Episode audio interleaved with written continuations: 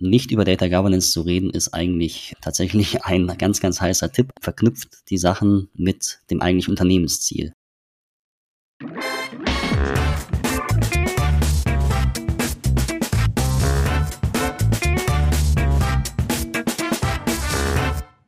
Willkommen zum Data Culture Podcast. Ich bin Carsten Bange. Heute zu Gast bei mir Sebastian Kaus, den Data Governance Lead bei Vattenfall.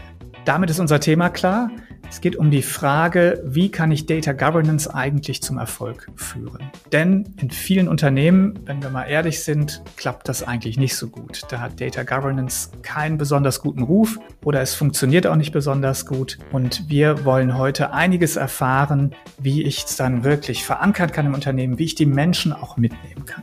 Wir hören auch, warum eine spielerische Datenkultur eine super Grundlage ist, um dieses Thema Data Governance dann auch wirklich gut und erfolgreich einführen zu können im Unternehmen. Viel Spaß mit der Folge. Hallo Sebastian, herzlich willkommen im Data Culture Podcast. Hallo Carsten, vielen Dank für die Einladung. Ich freue mich heute hier zu sein. Sebastian, unser Thema ist heute Data Governance und du bist wahrscheinlich in einer super Position, uns da sehr, sehr viel drüber zu verraten, denn du bist Data Governance Lead bei der Vattenfall. Wie bist du denn da hingekommen? Ja, das war tatsächlich eine kleine Reise. Ich bin von Haus aus, von erster Ausbildung her Ingenieur für erneuerbare Energien und ja, Energietechnik, habe mich sehr, sehr lange mit der Analyse von Anlagendaten beschäftigt, berufsbegleitend auch nochmal Wirtschaftsinformatik studiert mit einem Schwerpunkt in Data Science und aus dem Schmerz heraus diese Analysen zu machen, die Data Pipeline immer aufzubauen und jedes Mal durch die gleichen Schritte durchgehen zu müssen, das Vorbereiten, das Aufbereiten der Daten, dass man, dass man diese nicht standardisiert hat und immer wieder neu sozusagen die Quelle erforschen muss, sich Infos reinholen muss, ähm, hat mich eigentlich dazu gebracht, das Thema mal aus abstrakterer Ebene äh, anzugehen. Dann habe ich bei Vattenfall in verschiedenen Bereichen angefangen, das konzeptionell mal anzu, reißen das Thema und ja, dann sozusagen in die Rolle hineingewachsen. Anfangs nur für einen Bereich in der Vattenfall gemacht und mittlerweile eben für die gesamte Gruppe der Ansprechpartner für Data Governance Themen, auch in den verschiedenen Bereichen dann. Ja, super. Was sind denn jetzt deine oder eure Aufgaben konkret? Was, was macht ihr? Was sind auch eure Ziele? Also Vattenfall ist ja ein sehr vielseitiger Konzern. Wir haben ja nicht nur die Erzeugung von Strom in verschiedensten Kraftwerken, aber eben dann auch den Transport teilweise, auch die Vermarktung, auch, ich sag mal, Kundenservices beziehungsweise Endkundendienstleistungen. Das geht dann bis hin zur, zur Ladestation und natürlich der normale Endkunde, der bei uns Strom beziehen kann. Das heißt, diese ja, Wertschöpfungskette ist sehr komplex. Und auch der Energiemarkt, wir lernen das ja gerade auch, ist sehr komplex und auch mit ja einiges an Kosten auch verbunden, während man eben Strom herstellt und vermarktet. Und das sozusagen als strategisches Ziel effizient zu gestalten, natürlich als, als großes Unternehmen, aber eben auch gerade bei Vattenfall fossilfrei, wie unser, ja, unser Firmenziel ja ist, ist eben die Herausforderung, die verschiedenen Bereiche möglichst effizient miteinander arbeiten zu lassen. Und Grundlage dieses Zusammenarbeitens sind Informationen und darunter liegen meistens Daten. Das heißt, es ist eigentlich eine ganz logische Schlussfolgerung, wenn wir effizient und günstigen Strom haben wollen, hilft es, das ist nicht der einzige Grund, aber es hilft ungemein zu wissen, was ist eigentlich los. Und diese Information steckt meistens in Daten. Und dafür sind wir sozusagen zentral aufgehängt als Einheit, die dafür sorgen will und das auch tut in vielen Bereichen schon, dass die Daten sicher dokumentiert, strukturiert äh, verarbeitet werden können und man sich auf das verlassen kann, sozusagen, was einem dann in den verschiedenen Datenbanken eben auch angeboten wird. Das ist dann eben auch über verschiedene Tools sozusagen, wird das unterstützt, wo wir auch dann die Ansprechpartner dafür darstellen, Stichwort Datenkatalog, aber auch natürlich ganz, ganz viel Methodik. Es ist tatsächlich kein Technikthema, was wir hier begreifen. Es manifestiert sich in Technik oder in Software, aber es ist kein Thema der IT. Das hört man auch ganz oft. Es ist eigentlich ein Kulturthema. Und das heißt, es ist eigentlich gar nicht in der IT irgendwie, ich sag mal, sinnvoll angesiedelt. Aber die IT spürt den Schmerz, habe ich am Anfang gesagt, meistens relativ früh, weil sie sozusagen nicht mehr wissen, was habe ich eigentlich vor mir. Und dann zum Business gehen müssen, die oft Probleme haben, dieses, diese Informationen zufriedenstellend bereitzustellen. Das heißt, da ist eine Übersetzungsleistung zu leisten. Und das ist eben auch, was wir dann tun, neben dem, ich sag mal, grundsätzlich effizienten Anbieten von IT-Services und ja, Softwarelösungen dafür, auch die Methodik sozusagen, die Moderation in dieser Zusammenarbeit sozusagen äh, bereitzustellen. Also sehr, sehr vielseitig und äh, dadurch aber auch sehr spannend. Absolut, äh, glaube ich sofort. Du sagst aus meiner Sicht völlig richtig, das Thema gehört eigentlich nicht in die IT, denn ich brauche ja diese, diese fachliche Verankerung, das fachliche Wissen auch äh, über Daten. Aber es gehört ja eigentlich auch nicht in einen Fachbereich, ja, weil es ja unternehmensübergreifend eigentlich äh, gelöst werden sollte. Wo seid ihr denn sozusagen organisatorisch aufgehängt? Tatsächlich bin ich in der IT, tatsächlich eben auch aus der ja, normativen Kraft des Faktischen kann man sagen, dass dort eben die Daten irgendwie sich manifestieren, dort zusammenlaufen und dort eben zentral betreut werden. Und wenn dann daraus etwas entstehen soll, sag ich mal, hat die IT meistens ein gutes Gefühl dafür, wo die Schmerzen sind und kann dann anfangen, das Thema zu beackern. Es ist aber nicht unser Ziel, eine große zentrale Einheit zu haben, welche, ich sag mal, fast schon imperativ alle anderen Einheiten oder den anderen Einheiten vorschreibt, was sie zu tun oder zu lassen haben. Wir sehen uns, und das ist vielleicht auch etwas Skandinavisches oder auch vor allem sehr Schwedisches, als, als, ja, wie gesagt, Moderator an. Das heißt, jede Business Area, viele Bereiche haben ganz eigene Bedürfnisse, die sie auch ausdrücken sollen, auch nach denen oder nach denen sie auch, ich sag mal, ihr Geschäft organisieren sollen. Wir versuchen eine Art Framework bereitzustellen, das heißt grundsätzliche Regeln, hm, wie im Straßenverkehr zum Beispiel, wo man sich dann festlegt, dass, dass man auf der gleichen Straßenseite fährt oder dass gewisse Straßenzeichen etwas bedeuten und äh, eine gewisse Verbindlichkeit ein, einhergeht. Deswegen kann jeder in seinem Auto weitestgehend tun, was er gerne möchte. Die eigene Musik anmachen oder ein Brötchen essen oder vielleicht auch eine Zigarette rauchen im übertragenen Sinne. Das muss dann nicht in allen Autos passieren. Aber dass so grundsätzliche Dinge so, sozusagen geregelt sind, das ist eigentlich, was wir zentral machen, aber eben eine große Autonomität in, in den den einzelnen Business Areas belassen, was das angeht. Ja, spannend. Bevor wir da noch genauer einsteigen, noch mal ganz kurz dieses Skandinavische. Denn äh, ich habe vor kurzem einen Podcast aufgenommen mit dem Heine Iversen aus Dänemark. Und eine seiner Kernthesen war, dass er gesagt hat, die europäische Unternehmenskultur, die stärker auf Zusammenarbeit äh, ausgerichtet ist, ist im Vergleich zur amerikanischen Kultur überlegen, wenn es um das Thema Datenkultur geht. Weil wir genau in der Datenkultur eigentlich dieses Thema Kollaboration, Zusammenarbeit äh, tatsächlich leben müssen, um zum Beispiel so Themen wie Data Access, also Datensilos zu überwinden und ähnliches dann auch kulturell quasi auf der Basis dieser Datenkultur umsetzen zu können. Würdest du dem zustimmen? Dazu fehlt mir, also Vattenfall ist ein sehr europäisches Unternehmen, muss man dazu sagen. Tatsächlich auch ein hundertprozentiger schwedischer oder im Staatseigentum Schwedens befindliches Unternehmen. Das heißt, wir haben auch dadurch einen gewissen, ich sag mal, begrenztes Wirkungsfeld. Will ich jetzt nicht weiter darauf eingehen. Mir fehlt tatsächlich die persönliche Erfahrung mit dem amerikanischen Arbeitsumfeld im, im Bereich von Daten. Was man aber weiß, dass es, und das ist sicherlich ein Vorteil in Europa, dass man in Europa oft vorher plant, weniger disruptiv unterwegs ist, ähm, erst mal Regeln macht und dann handelt, sozusagen. In Amerika ist es oft, okay, wir, wir machen mal und gucken, dann, wie wir das dann sozusagen in ein Regelwerk passen, das der Ansatz ist sozusagen ein anderer. Das, die Schwierigkeit eben bei, bei Daten ist, wenn es nach hinten losgeht oder nicht funktioniert, das wieder einzufangen, kann sehr, sehr schwierig sein. Allein aus Security-Sicht heraus ist es vielleicht sinnvoll, vorher sich Gedanken zu machen, wie gewisse Dinge gehandhabt werden, anstatt im Nachgang ja, Dinge auf oder einzusammeln.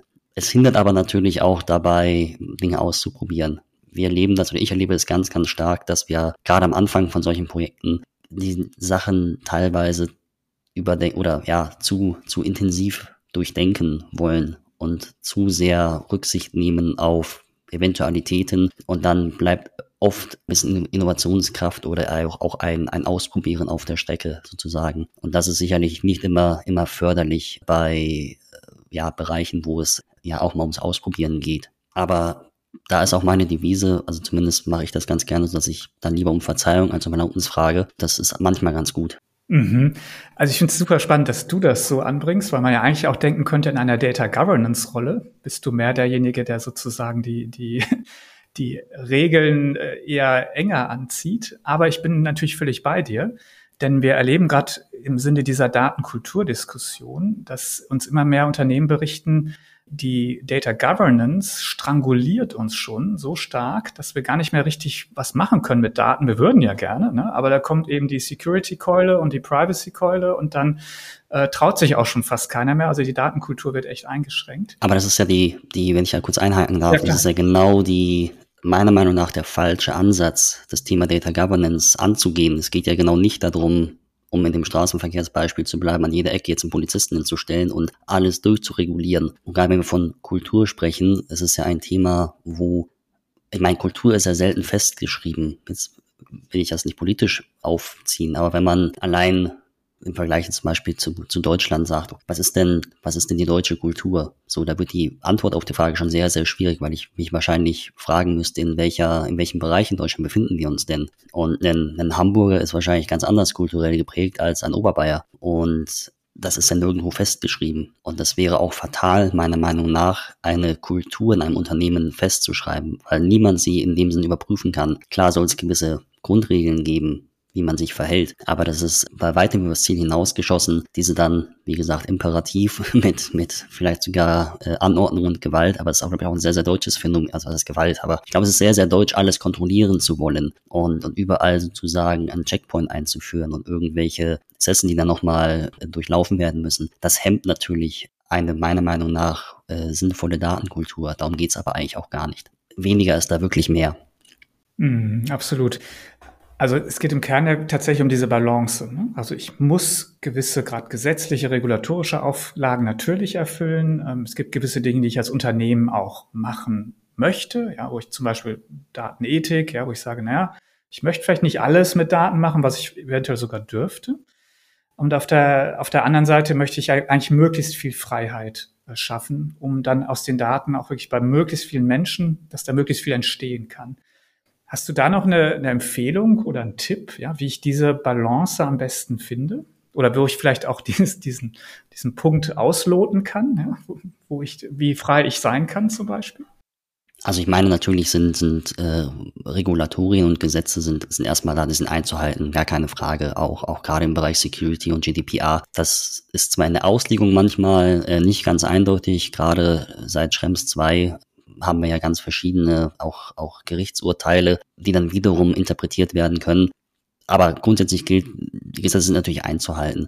Wichtig ist aber eben auch, dass man einen gesunden, ich sag mal, Verstand davon hat, was, was, was tue ich. Und gerade in unserem Bereich, viele technische Daten auch, die nun mal nicht unter GDPR fallen, gibt es Möglichkeiten tatsächlich viele Dinge zu tun und auszuprobieren.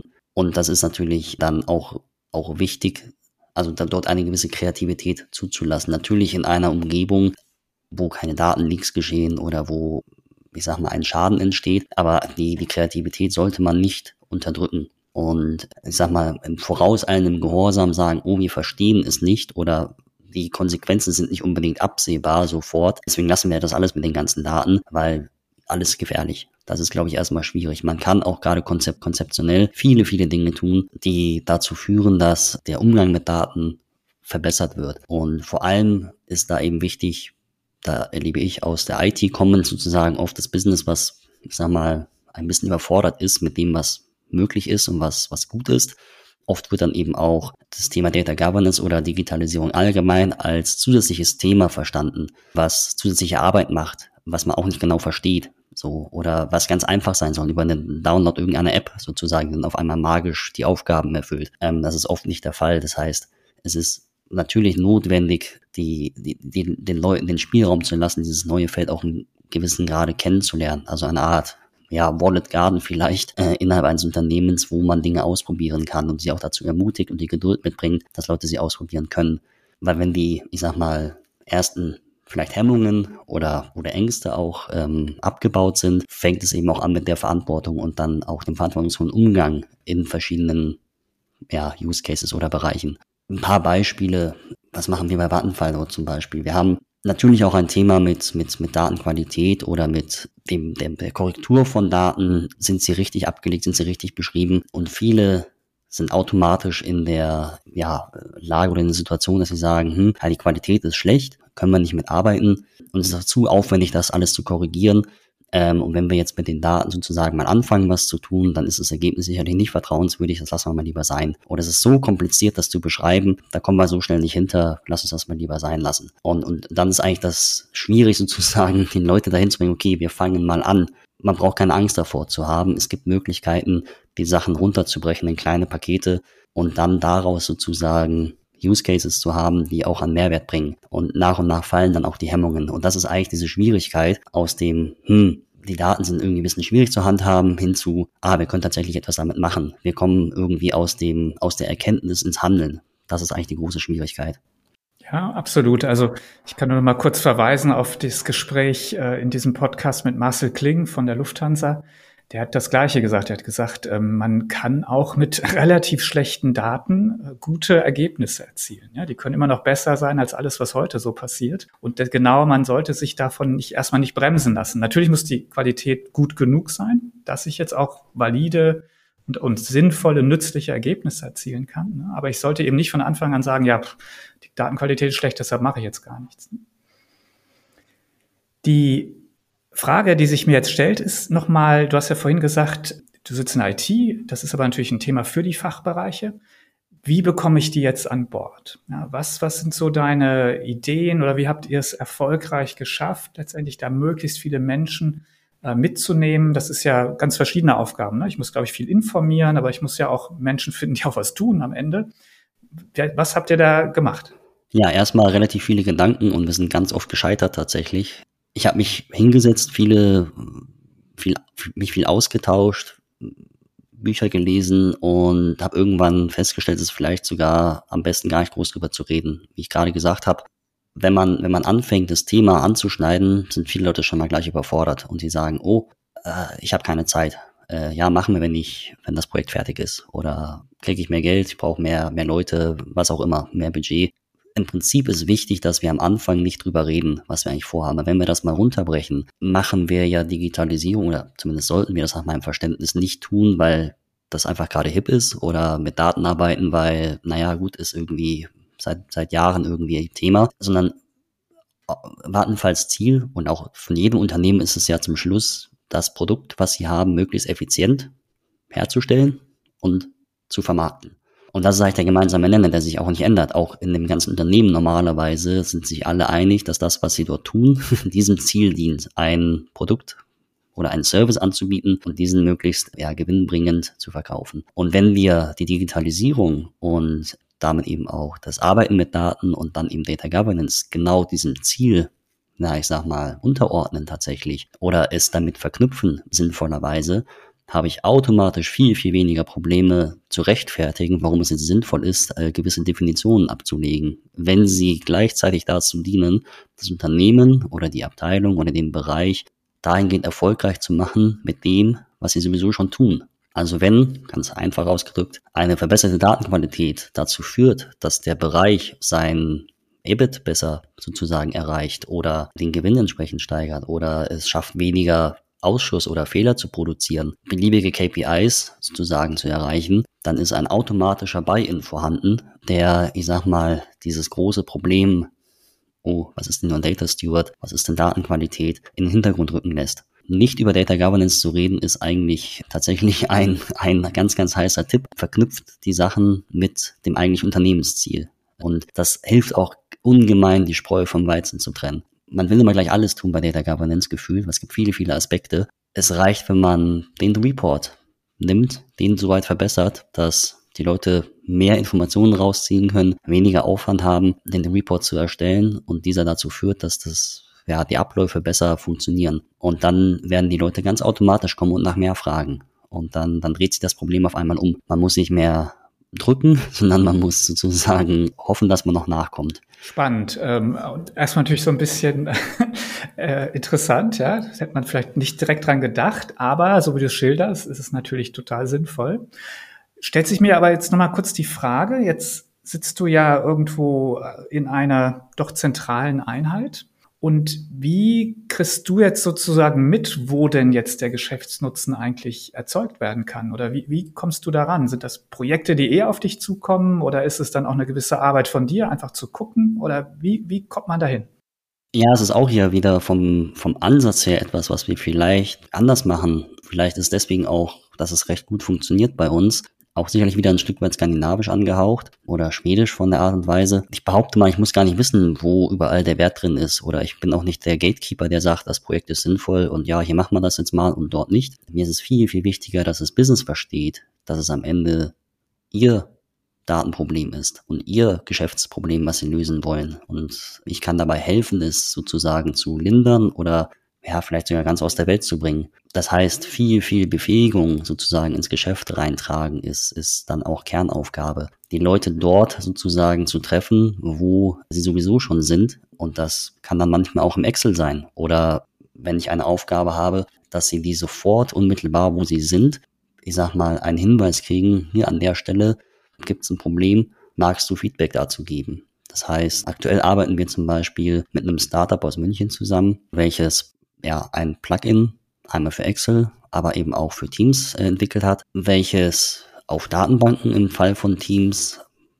arbeitet, dort Qualitätsprobleme heraussucht, automatisiert. Das können fehlende, doppelte Werte, wie auch immer sein. Diese sehr, sehr vielen Fehler paketiert, in kleine Aufgaben runterbricht und über Teams an die Leute schickt.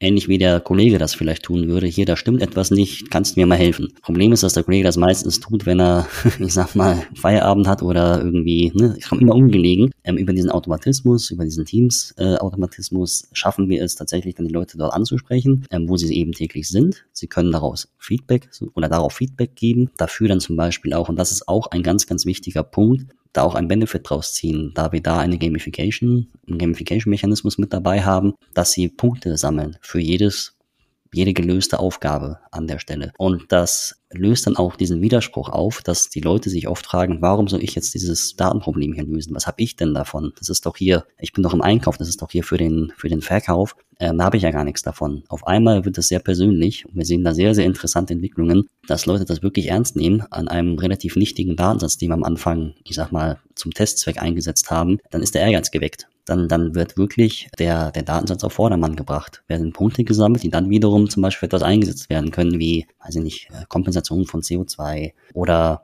man kann sich bei uns im Geschenkeshop was aussuchen. Das ist dann natürlich dann ein Einzel, was man ja lösen und ab, ab oder, oder, oder definieren muss, was man dafür kriegt. Aber es hilft ungemein, die Leute zu motivieren und vor Ort, wo sie sind, sozusagen anzusprechen im Geschäft selber und ihnen zu zeigen, hier ist ein Problem, das ist der Einfluss darauf und, und hier kannst du es lösen, weil wir eben auch gleichzeitig noch dazu Trainingsmaterial mitliefern, Hinweise, einen Link zum Datenkatalog, wo vielleicht Dinge nachgeschaut werden können. Also sie haben eigentlich gar nicht mit der IT zu tun zum Schluss, sondern in ihrer gewohnten Umgebung, im Teams oder in Excel, wo sie unterwegs sind, äh, werden sie angesprochen und kriegen fast beiläufig einen kurzen Hinweis. Ähnlich wie jetzt vielleicht im Straßenverkehr das Schild, was sagt, hm, vielleicht nicht fahren und telefonieren. Und hier ist es dann ganz ähnlich. Also Kombination wäre, ich spreche die Leute an, wo sie sind, also ist sehr niederschwellig eigentlich. Ja, es ist kein Riesending, sondern es ist, kommt quasi nebenbei mit. Du hast gesagt, aber du, ihr macht es auch einfach oder ihr unterstützt auch, ja, mit, mit Informationen, mit Videos. Und dann gibt's noch diesen Gamification-Aspekt, also Punkte ehrlich gesagt, als du das gerade erzählt hast, habe ich mir erstmal gedacht, dass, da, da könnte Gamification auch Spielerei sein. Jetzt sagst du aber, es funktioniert. Also die Leute sind tatsächlich motiviert. Ist es dann diese Kombination? Also ich wahrscheinlich wegen ein paar Punkten wird ja so, dass vielleicht nicht jemand machen oder, oder vielleicht doch, ja? Also, oder ist es eigentlich dann doch eine Kombination von verschiedenen Dingen? Ja, das ist, ist, ist, ist tatsächlich so. Ich meine, der, der Mensch will von Natur aus spielen. So, ich glaube, das vom Wesen ist uns das einfach extrem inne, dass wir spielen wollen. Das ist ja auch das, was wir am Anfang sagten, Richtung Kultur, dass ja in Europa vielleicht doch eher weniger gespielt wird, aber es ist trotzdem in uns verankert. Und gerade die innovativen Dinge kommen ja auch oft nicht unbedingt aus Europa im Datenbereich, weil vielleicht drüben in Amerika mehr gespielt wird. Und das zeigt aber, weil wir auch weitestgehend, sag ich mal, einem ähnlichen Kulturkreis angehören, dass das Spielen unheimliche Dinge freisetzen kann. Und wenn man eben dann das den spielerischen Aspekt einer großen Aufgabe sozusagen einbringt, dann hilft es ungemein, diese zu lösen. Wenn man sich vorstellt, was ja, ein Fußballspieler sozusagen während eines Fußballspiels rennt, dann sieht das erstmal gar nicht nach den 10, 12, was auch immer Kilometern aus, wenn man die am Stück laufen würde mit dem klaren Ziel, jetzt laufe ich 12 Kilometer, sondern das passiert ganz nebenbei und ist auf einmal gar kein großes Problem mehr. Und ähnliche Effekte sehen wir tatsächlich eben auch hier. Wir waren selber verwundert, wie gut es klappt, dass, wie gesagt, wir hatten zu Testzwecken einen, einen relativ nichtigen Datensatz genommen, um diesen Effekt einfach mal versuchen herauszukriegen. Was passiert, wenn wir den Leuten eine große Excel-Liste schicken und sagen, hier, korrigier doch mal den Datensatz.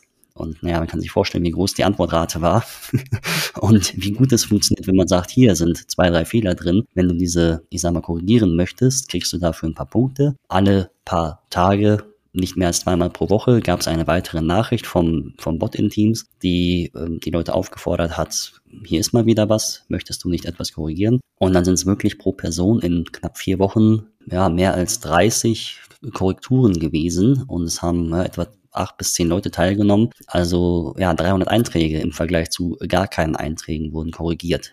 Das waren im Prinzip Adressen, nichts Wildes, nichts Schlimmes. Hätte man noch einfach googeln können oder wie auch immer. Aber der Effekt ist eben deutlich sichtbar gewesen. Und das zeigt, wie man aus diesem, einer müsste mal die Daten korrigieren oder hm, unsere Daten sind zu schlecht, da muss mal einer ran, zu, okay, wir haben unsere Daten korrigiert. Wir haben jetzt einen besseren Wert. Auch, auch wenn es erstmal ein, ein Aufwand darstellt, die Leute kommen ins Handeln. Und das ist ganz wichtig dabei. Ja, total spannend.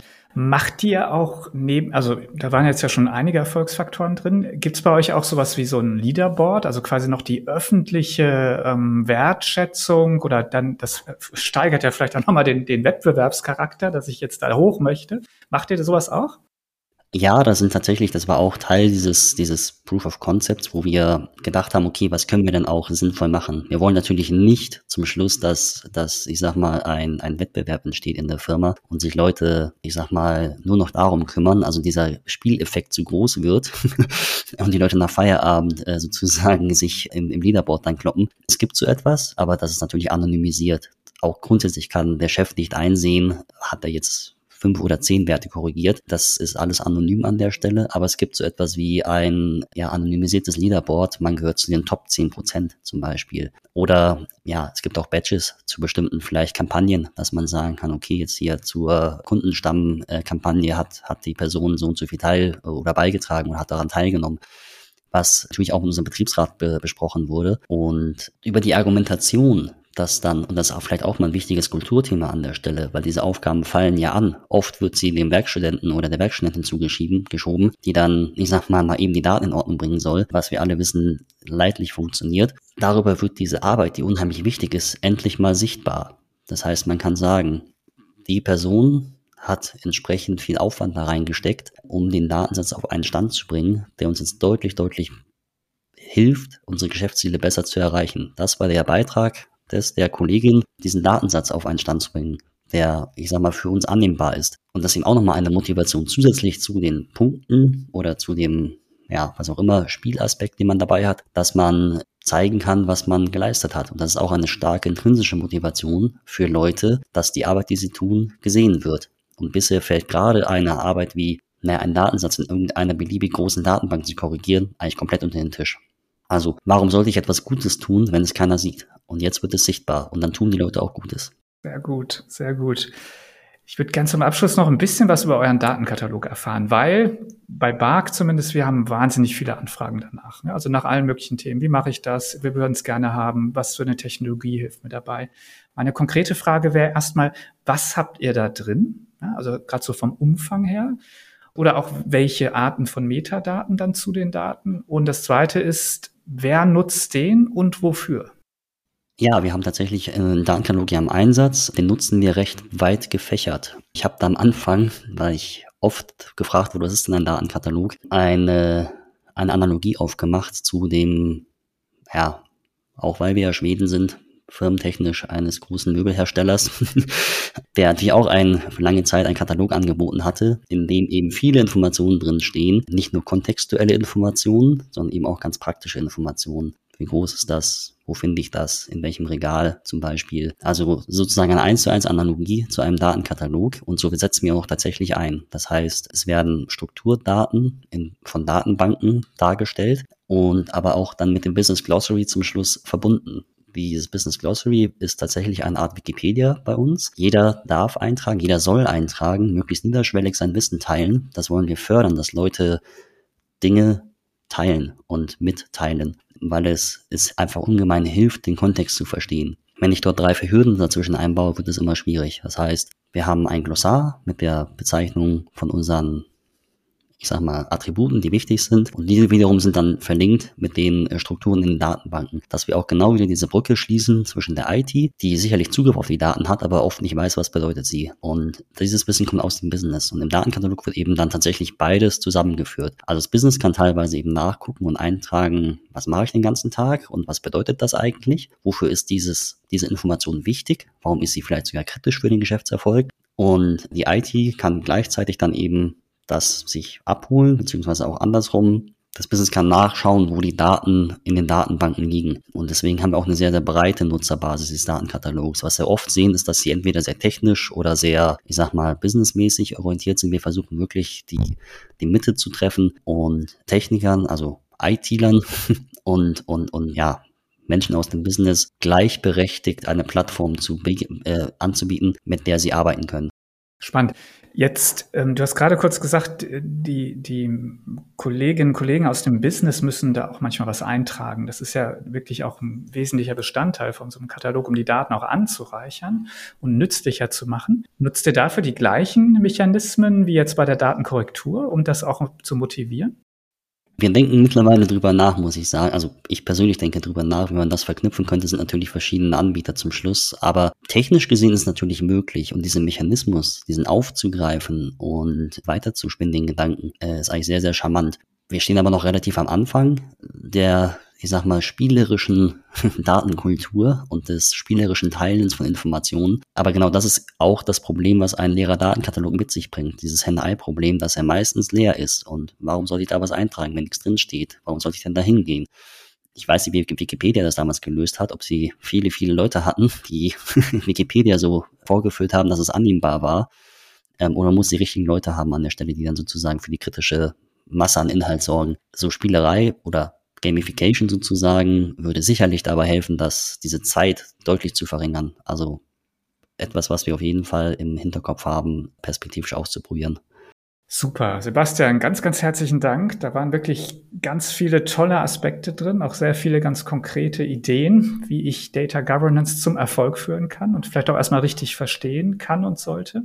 Zum Abschluss würde ich gerne noch mal ein bisschen weiterschauen und dich einfach fragen, so was, was beeinflusst dich eigentlich oder was, wo bekommst du deine Informationen her? Was sind Dinge, die du vielleicht noch als Tipp für unsere Hörer hier mitgeben kannst? Es ist sicherlich Neugier. Also ich merke, dass wir einen oft anderen Ansatz haben, auch wenn ich auf Konferenzen bin oder mich mit Leuten austausche. Diese, dieses Abstand nehmen und sich nicht zu sehr beeinflussen lassen von Dingen, die, die andere Leute tun, ist, glaube ich, ein ganz wichtiger Aspekt. Man muss das, das eigene Unternehmen verstehen, die eigene Unternehmenskultur muss man verstehen sich auch Freizeit dafür sozusagen nehmen, den Kopf frei zu kriegen und Dinge ausprobieren können. Das ist eigentlich das, das Wichtige. Mit vielen Leuten sprechen, darüber reflektieren und sich dann ein eigenes Konzept, was der eigenen Firma oder der eigenen Firmenphilosophie entspricht, entwerfen. Deswegen gibt es nicht den einen Ort oder das eine Buch, wo ich sagen kann, da steht das drin, weil es ein Kulturthema ist. Und Kultur ist, ist selten wie gesagt, am Anfang habe ich das Beispiel mit dem Oberbayern und dem Hamburger gesagt. Ich glaube, es gibt kein, kein Buch, wo drin steht, so ist der, so ist der Deutsche oder so ist der Oberbayer. Es ist immer individuell und das zuzulassen ist vielleicht der best, den besten Tipp, den ich geben kann. Neues zu probieren, keine Angst davor zu haben, etwas Neues zu probieren, ist, ist bestimmt unheimlich hilfreich bei der Umsetzung von Data Governance im Unternehmen. Super. Ganz herzlichen Dank, Sebastian, dass du hier deine Erfahrung mit uns geteilt hast, deine Einsichten. Und ähm, ja, ich wünsche dir alles Gute und sage bis bald. Vielen Dank.